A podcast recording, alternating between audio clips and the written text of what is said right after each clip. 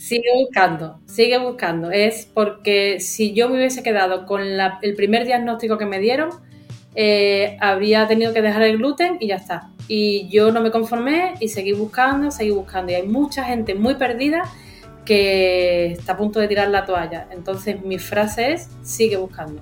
Hola a todas, hoy vamos con una entrevista súper bonita.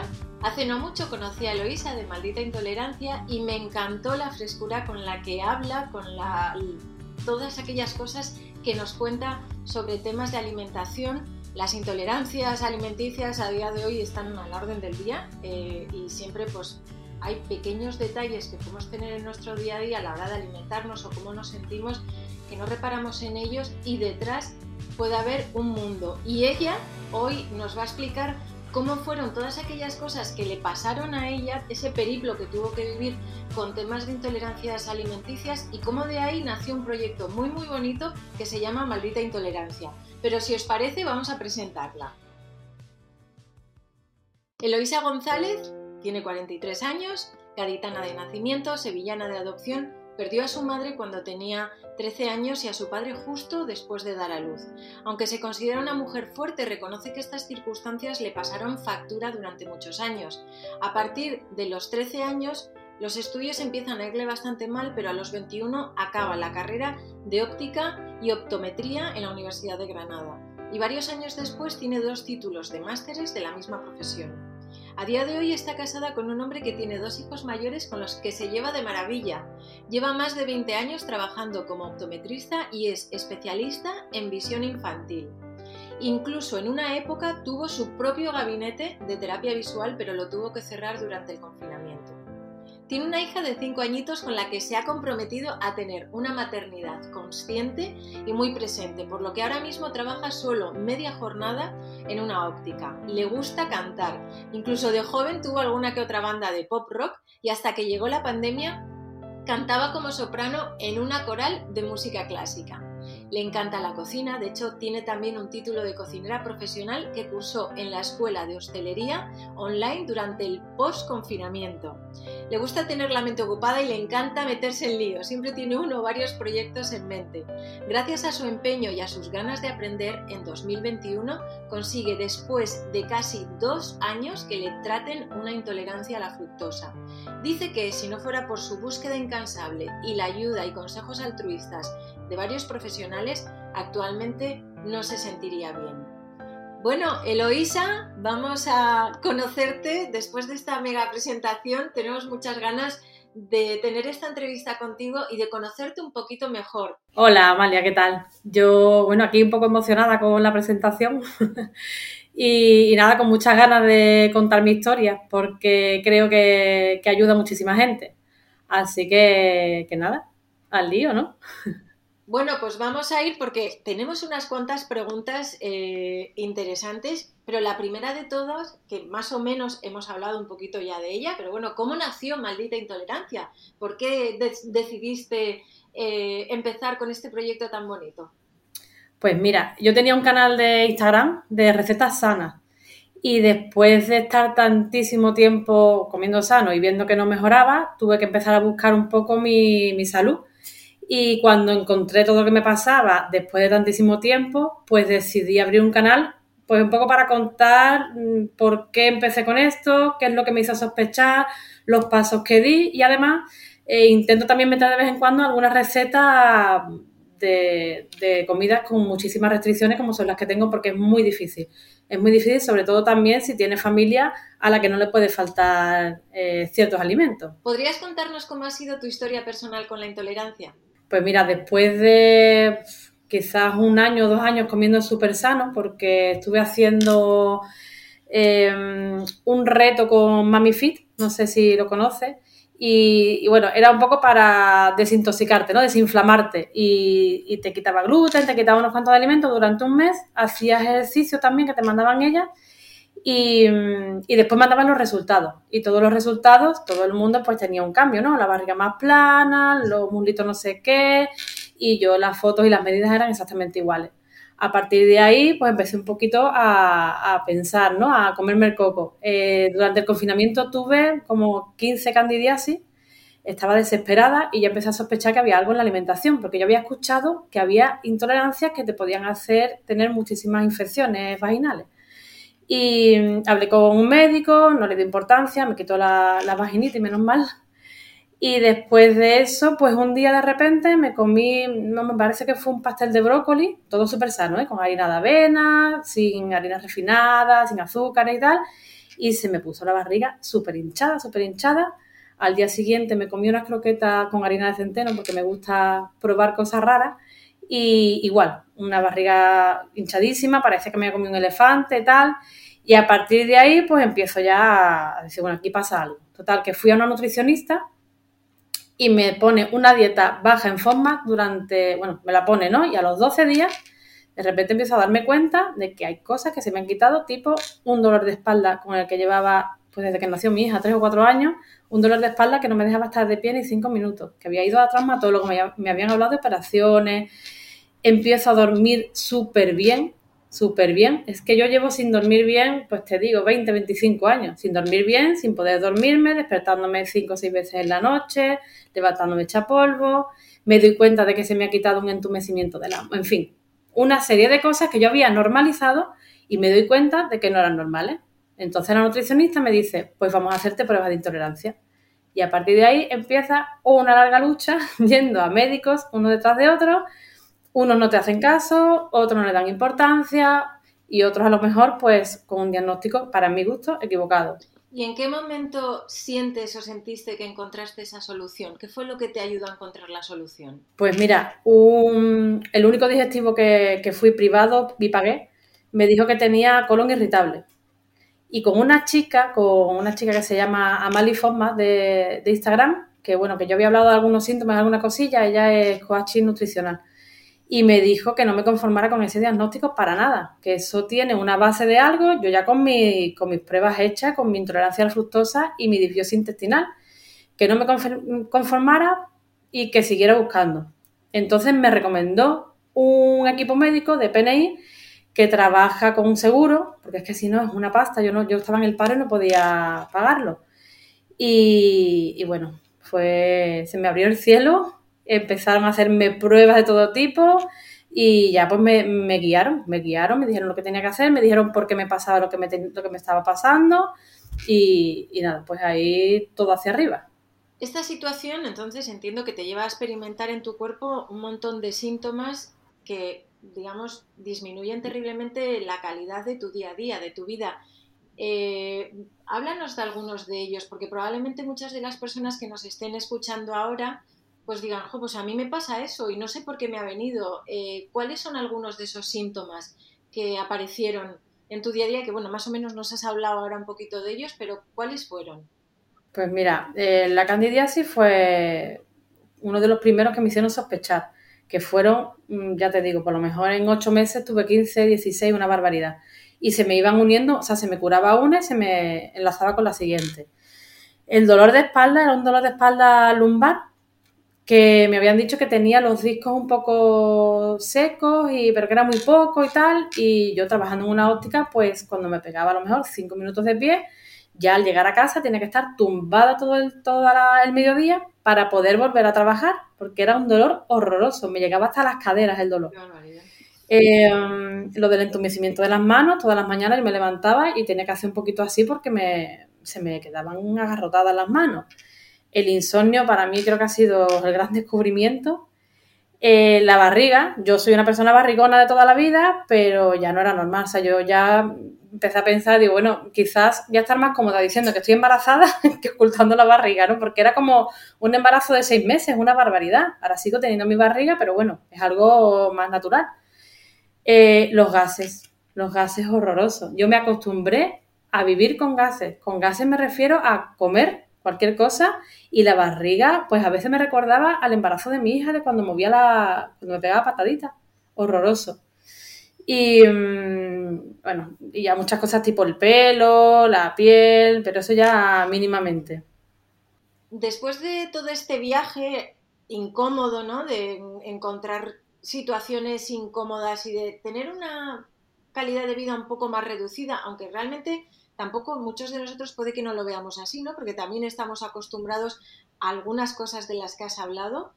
Em, ¿Cómo encontraste el equilibrio? ¿Cómo encuentras el equilibrio a día de hoy? ¿Qué cosas, cómo es tu día a día normal a la hora de, alimentarte? ¿O qué cosas has ido poniendo en valor pues, para, para poder dar el cambio? Pues mira, eh, lo de la alimentación muy difícil, ¿eh? porque tiene unas restricciones horrorosas. Y si eres tú sola comiendo, pero tengo una niña chica, tengo una pareja, y, y, bueno, intento, al principio empecé a intentar hacer recetas un poco adaptables a las dos partes, ¿no? Y ahora mm, casi siempre lo que hago, porque me da mucho miedo que a ellos les falte algo, sobre todo a la niña. Entonces lo que hago es mm, hacer incluso dos platos. Si tengo tiempo hago dos platos y yo me voy apañando, pues a lo mejor me hago un sofrito y el sofrito lo aprovecho para por la noche una tortilla, al día siguiente me lo como con una carne y tal. Eh, el tratamiento también muy complicado porque, sobre todo al principio, son muchísimas pastillas primero fueron antibióticos, después antibióticos naturales, con vitaminas, con una pasta. O sea, impresionante. Esa parte para mí quizás es la más dura, ¿no? Porque además estaba en el paro, es una cosa que te cuesta mucho trabajo que la gente entienda y te da como mucho apuro, ¿no? Gastarte ese dinero. Entonces, mm, pues por esa parte también complicado. Ahora, durante un mes tuve que estar sin meter la pata absolutamente nada. Yo soy muy radical. Entonces, si yo me meto en algo, lo voy a hacer bien un mes entero sin, sin meter la pata. Durante ese mes me tuve que ir a Madrid de viaje. Bueno, me tuve, me fui a Madrid de viaje y yo iba con mi tupper, con arroz y con verdura y me lo comía en un restaurante. Pero bueno, contándole a la gente la cosa, yo creo que, lo más eh, sano para uno mismo es que la gente lo sepa. Porque he hablado con mucha gente que está amargada porque no puede salir, porque no puede comer con su pareja afuera y tal. Y yo he ido a sitios con, con gente, con mucha gente, y, incluso el que estaba al lado le he dicho a la camarera, mira, perdona, ¿le puedes hacer unos huevos fritos con patata? Que es que tiene muchas intolerancias. Entonces, para mí eso es lo más sano y lo que más cómodo te hace la vida. Por otro lado, también... al final es normalizarlo también. Claro, pero es verdad que te hace sentir un poco culpable porque es una historia un poco fantasma, ¿eh? O sea, es algo que la gente no entiende, que no está a la orden del día. De hecho, los médicos incluso les cuesta trabajo respetarte en ese aspecto, ¿no? Eh, por eso la lucha. Y, nada, por otra parte también es verdad que una de las cosas que no he comentado es que yo llegué a pensar que tenía fibromialgia, porque estaba siempre muy cansada. Siempre, incluso he llegado a tener dolores musculares, dolores en las articulaciones, una cosa como tú dices que se ha normalizado.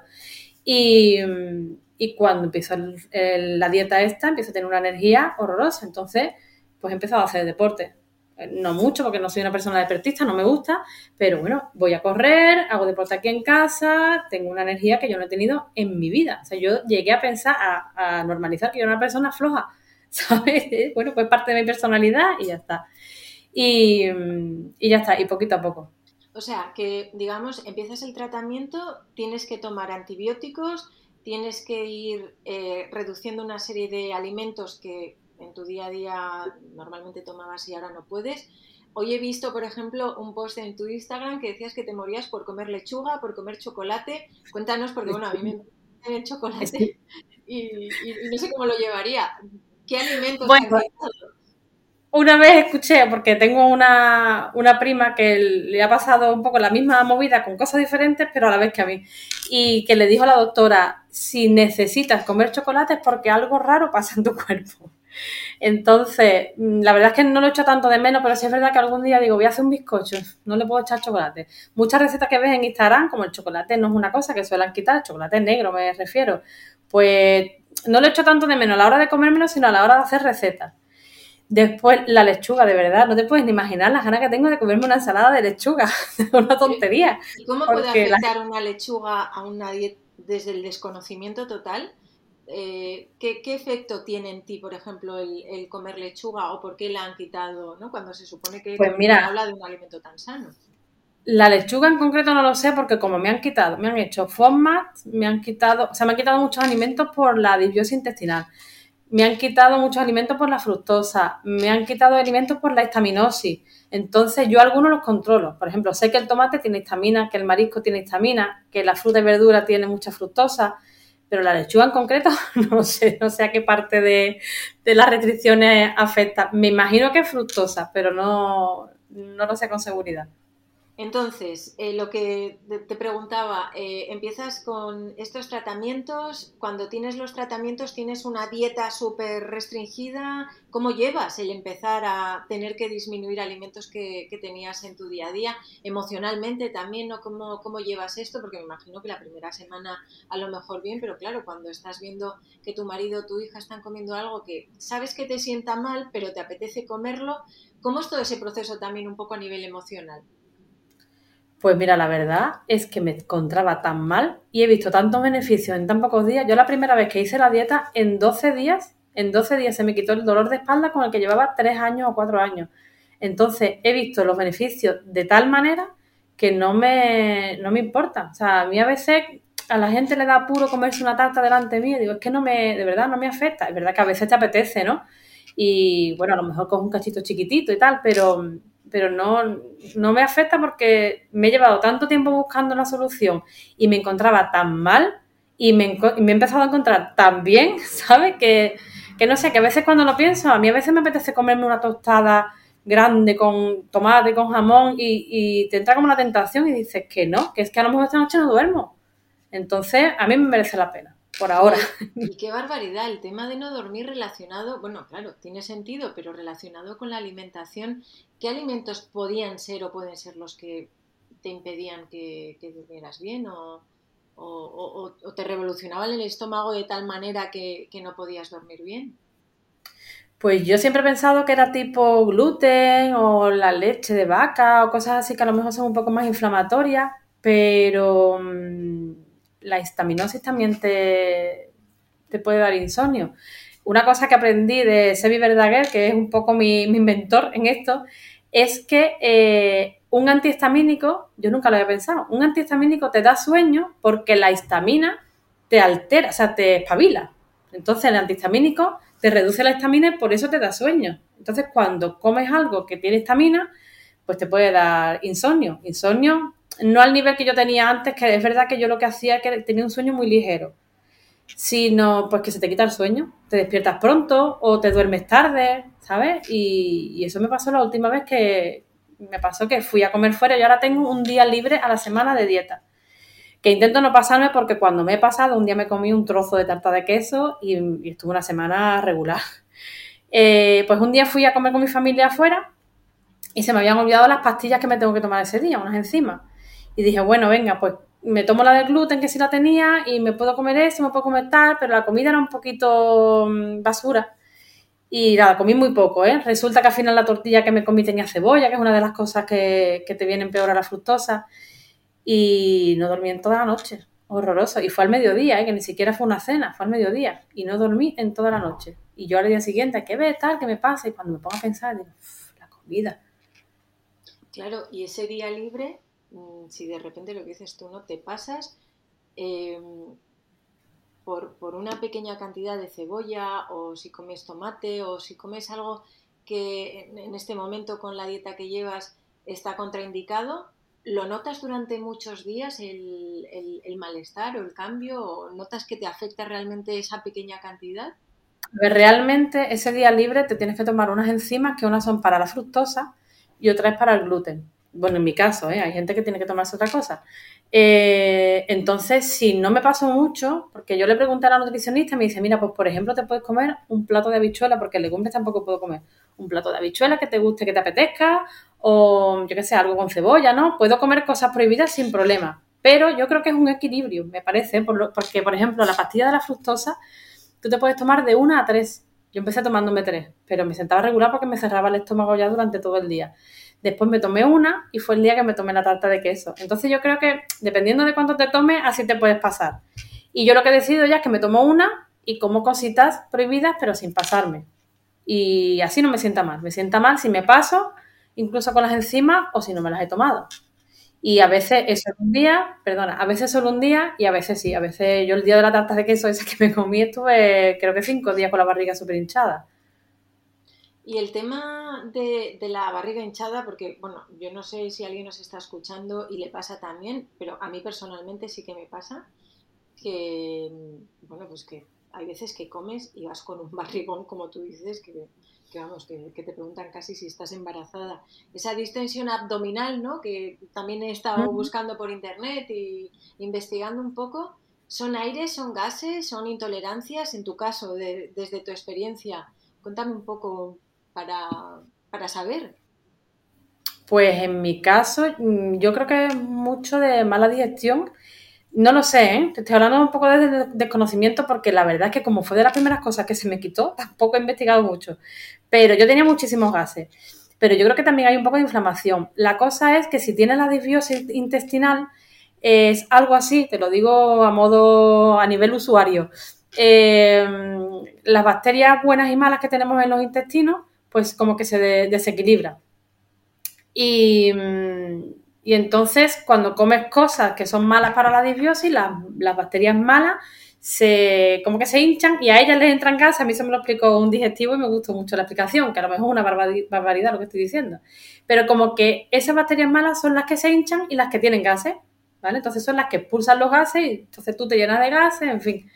Y, y, yo, no sé, en mi caso creo que es todo gases, pero es verdad que la distensión abdominal cuando es por culpa de la alimentación es una barriga muy dura también y no, no, porque a mí los gases me entraban mucho después de comer, pero la barriga dura y gorda la tenía todo el día. Entonces yo creo que tiene que haber algo más por ahí que yo no, no, sé. Es que dentro de mi desconocimiento, porque ya te digo que es algo que me ha generado mucha curiosidad, pues porque lo he investigado, em, porque lo he leído a nivel usuario, todo, y cuando te conocí me llamó la atención por la naturalidad con lo que lo contabas y, las explicaciones que nos dabas, que bueno, tú y yo lo hemos hablado alguna vez de, oye, pasa esto y tal, y pues mira, a mí me ha ido bien esto. Bien, pues una de las cosas que, estuve leyendo y sobre la que estuve mirando algo era sobre la microbiota también, ¿no? que muchas veces ese estómago, esos aires eh, que tienes es porque de alguna manera la microbiota que tienes en tu estómago hace que tu estómago se hinche. Y bueno, contigo lo he comentado, en mi caso eh, empecé a hacer una dieta ketogénica.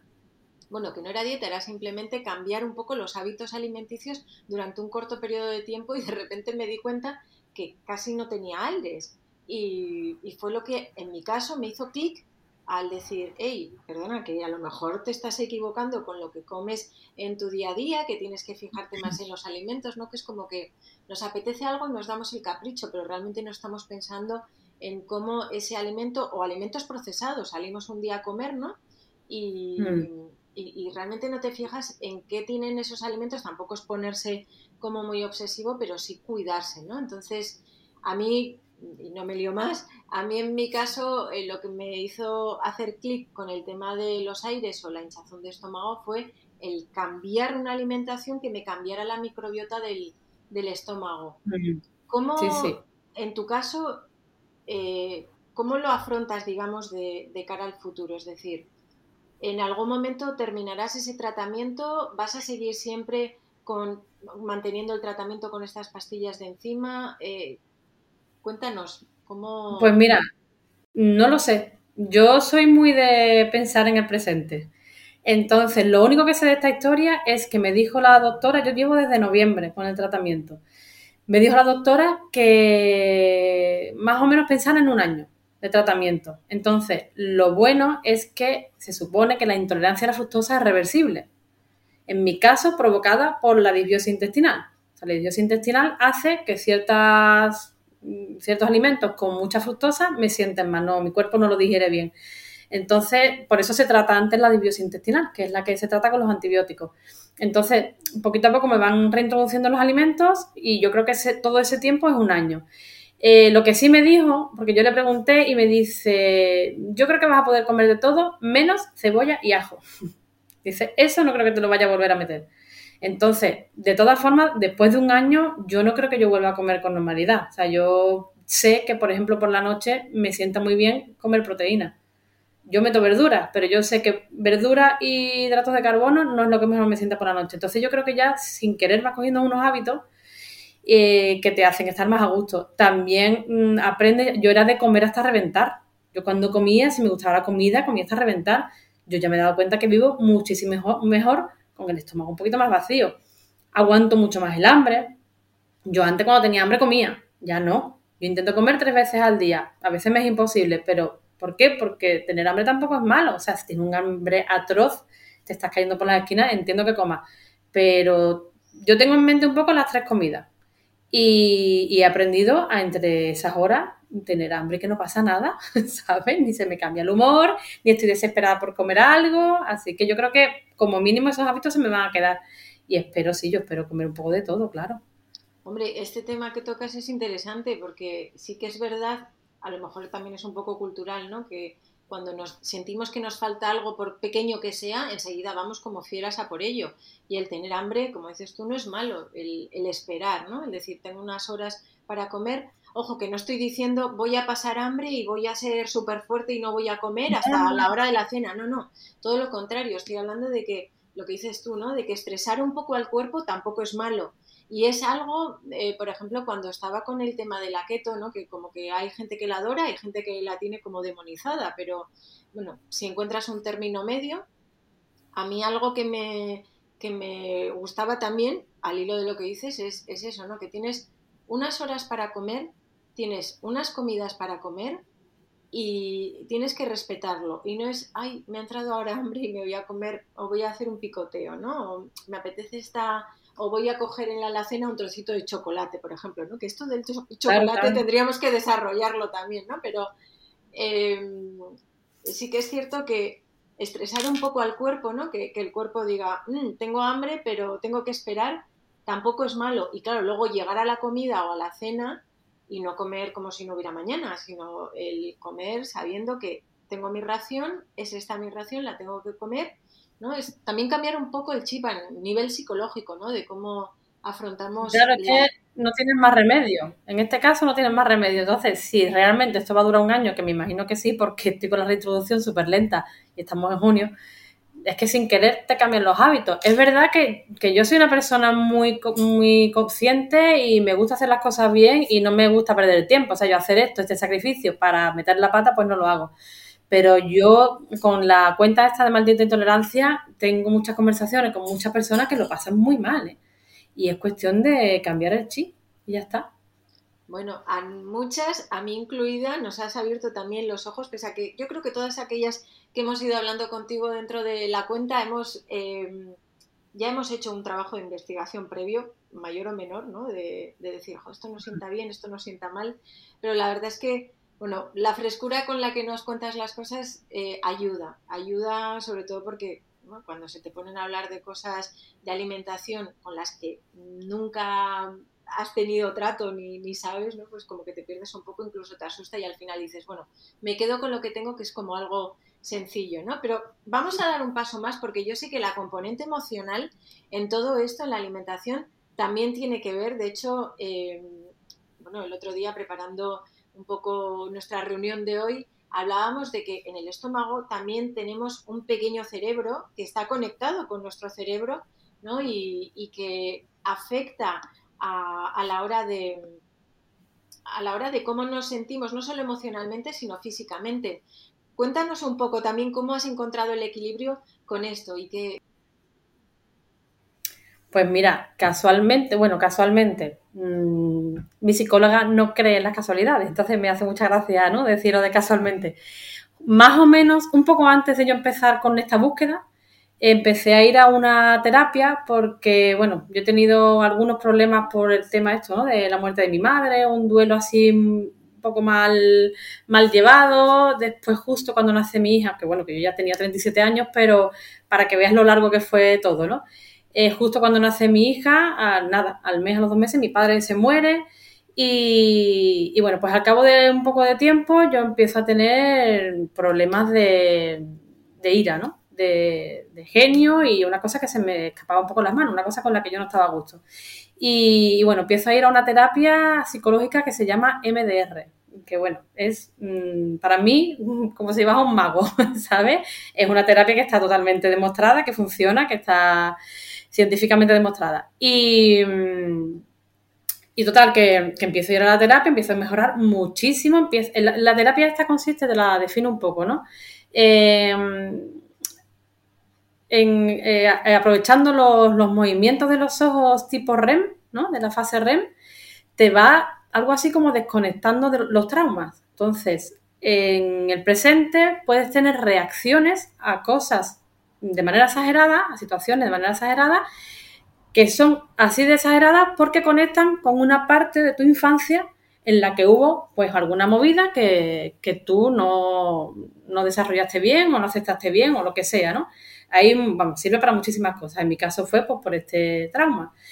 Y mm, empiezo a hacer esta terapia y empiezo a encontrarme muchísimo mejor, pero muchísimo mejor, mm, ya no te digo con respecto a esto de lo, del genio, es que muchísimo mejor en muchísimos aspectos.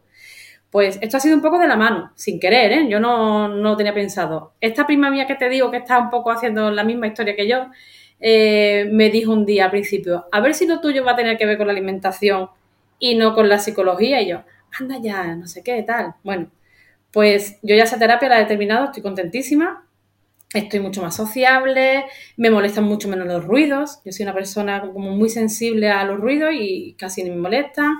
En fin, que un día escuchando una charla de Sebi Verdaguer con Nuria Col, me parece que se llama, de Soy como como, una charla súper chula sobre las intolerancias, pues al final habla como cinco minutos eh, a mí me parece una parte preciosa de la charla, no sé por qué me toca a mí personalmente, donde dice que eh, personas que han tenido un trauma en la infancia, por lo que sea, ¿eh? sea una muerte, sea un maltrato, sea cosas más fuertes como violaciones, o simplemente un niño que no ha sido comprendido por sus padres, ¿no? No ha sido, eh, bueno, temas de apego, ¿no? De, quieren contar problemas y el padre pues no lo ha escuchado, no ha tenido nadie que les escuche son más propensos a desarrollar disbiosis intestinal o problemas intestinales. Entonces era como, wow, ¿no? Me parece alucinante. Y bueno, gracias a que yo he tratado las dos cosas. Él contaba que en su, en su consulta había veces que a los pacientes los mandaba a terapia psicológica para que fuera un poco todo de la mano. Entonces a mí esta relación me parece alucinante, ¿no? También yo, a mí la terapia MDR me ha servido de mucho, pero incluso encontrándome súper bien, había una parte que no, que no se me quitaba. Y era que yo desde hace muchos, muchos años soy una persona, me, me considero una persona muy inestable emocionalmente. A lo mejor estaba mm, normal, ¿no? Muy contenta, tal, una vida normal, un día normal, y de repente me entraba como un pico depresivo muy fuerte que yo no le he hecho mucho caso porque no he solido tener pareja, entonces yo a lo mejor pues me metí en mi cuarto, veía una película, tal, y se me pasaba. Pero ahora, claro, con una pareja y una hija, pues esos momentos son muy difíciles porque tienes que estar, no puedes encerrarte, no, ¿verdad? No, no está bonito, Y entonces ahí empecé a hacerle caso. Y de repente, con esto de la dieta, me doy cuenta de que cada vez esos picos son menos. Y ya llevo, pues, quizás tres meses sin que me pase nunca. Y esos picos, estos picos, o sea, de, a nivel emocional, ¿estaban relacionados con tus reglas, por ejemplo, o eran en cualquier momento del mes? En cualquier momento de la vida. O sea, podían ser incluso tres veces al mes o ninguna, no, no tenía nada que ver con nada. De hecho, yo siempre he dicho, es que es como si me fuera a bajar la regla, pero no tenía nada que ver. O sea, es una, una sensación de angustia y de pena horrorosa sin ningún motivo. Por eso le digo depresivo, porque es una tristeza muy grande sin motivo, ¿no? Y, no, no estaba relacionado con nada. Y fíjate, entonces, como yo he tenido que leer un montón para buscar ¿no? mi, diagnóstico que me con el que estuviera contenta, me, una de las cosas de la intolerancia fructosa es esta, bajadas emocionales. Claro, claro. O sea, fíjate, fíjate, ¿no? Que, que muchas veces siempre relacionamos todo con, ay, estaré menstruando, o, ¿sabes? Este, me va a bajar la regla, o tal. Y, y, yo que sabía que tenía un trauma, pues yo lo he relacionado siempre con eso. Cuando empecé a relacionarlo, relacionaba con eso. Yo siempre he pensado que era una persona inestable y ya está. Después, cuando empiezo a hacer la terapia, pienso que es todo de esto, ¿no? Cuando ella empieza a explicarme todas las cosas. Y, y claro, cuando empiezo a encontrarme súper bien y veo que sigue, digo, uy, esto no. Y de repente hago la dieta y se me quita. Digo, fíjate. O sea, fijaros qué fuerte, qué poderoso lo que estás diciendo, porque claro, ahora si estáis escuchando esto diréis, wow, o sea, a lo mejor no es que me pongo mal porque me va a bajar la regla, que es lo que pensamos todas, yo la primera, sino porque a lo mejor tengo un desequilibrio, ¿no? Con la fructosa, con cualquier otra cosa que cualquier persona experta eh, podría hablar y, bueno, paralelamente con, acompañado con un tratamiento, ¿no? Con, poder ir llevando todo de la mano. Bueno, nos has abierto un mundo, vamos, a mí personalmente ya me abriste un mundo nuevo al poder entender de manera sencilla temas de intolerancia que, eh, aunque o están todos presentes o alguno en nuestra, en, nuestro, en nuestra vida, en nuestro día a día, y no nos lo hacen fácil, ¿no? El, el que te sienten comidas mal o el que no puedas dormir, bueno, el tema de las manos que contabas mí me parece muy, muy fuerte, ¿no? El decir, caray, es que cambio mi alimentación y ya no me duelen las manos al levantarme por la mañana. Bueno, eh, Eloisa, para terminar esta entrevista me gustaría, como siempre, siempre os pido que me digáis una palabra con la que, con la que te quedarías. bueno, dos, ¿vale? Sigue buscando, sigue buscando. Es porque si yo me hubiese quedado con el primer diagnóstico que me dieron, eh, habría tenido que dejar el gluten y ya está. Y yo no me conformé y seguí buscando, seguí buscando. Y hay mucha gente muy perdida que está a punto de tirar la toalla. Entonces mi frase es, sigue buscando. Bueno, pues gracias por estar con nosotros, Eloisa. Mm, bueno, yo me siento muy, muy agradecida de que hayas compartido detalles de tu vida personal, de, detalles de cómo tú has llevado tu alimentación y, todo lo que eso nos ha enseñado, ¿no? Eh, y nos va a enseñar, estoy segura, a través de la cuenta de Maldita Intolerancia, ya lo sabéis, seguirla, porque es súper divertida, cuenta unas cosas muy, muy divertidas y bueno, ya la habéis visto que es un encanto. Eh, gracias, gracias a todos por estar aquí, ya sabéis, estáis en el podcast Vestida para Ganar. Eh, lo encontráis todos los domingos. Tenemos un capítulo donde hablamos de consejos sobre imagen y sobre sentirte bien. Bien, pues nada, nos vemos en el siguiente capítulo. Gracias por estar aquí. Recuerda que cuando tú cambias, todo cambia. Te veo en el siguiente vídeo.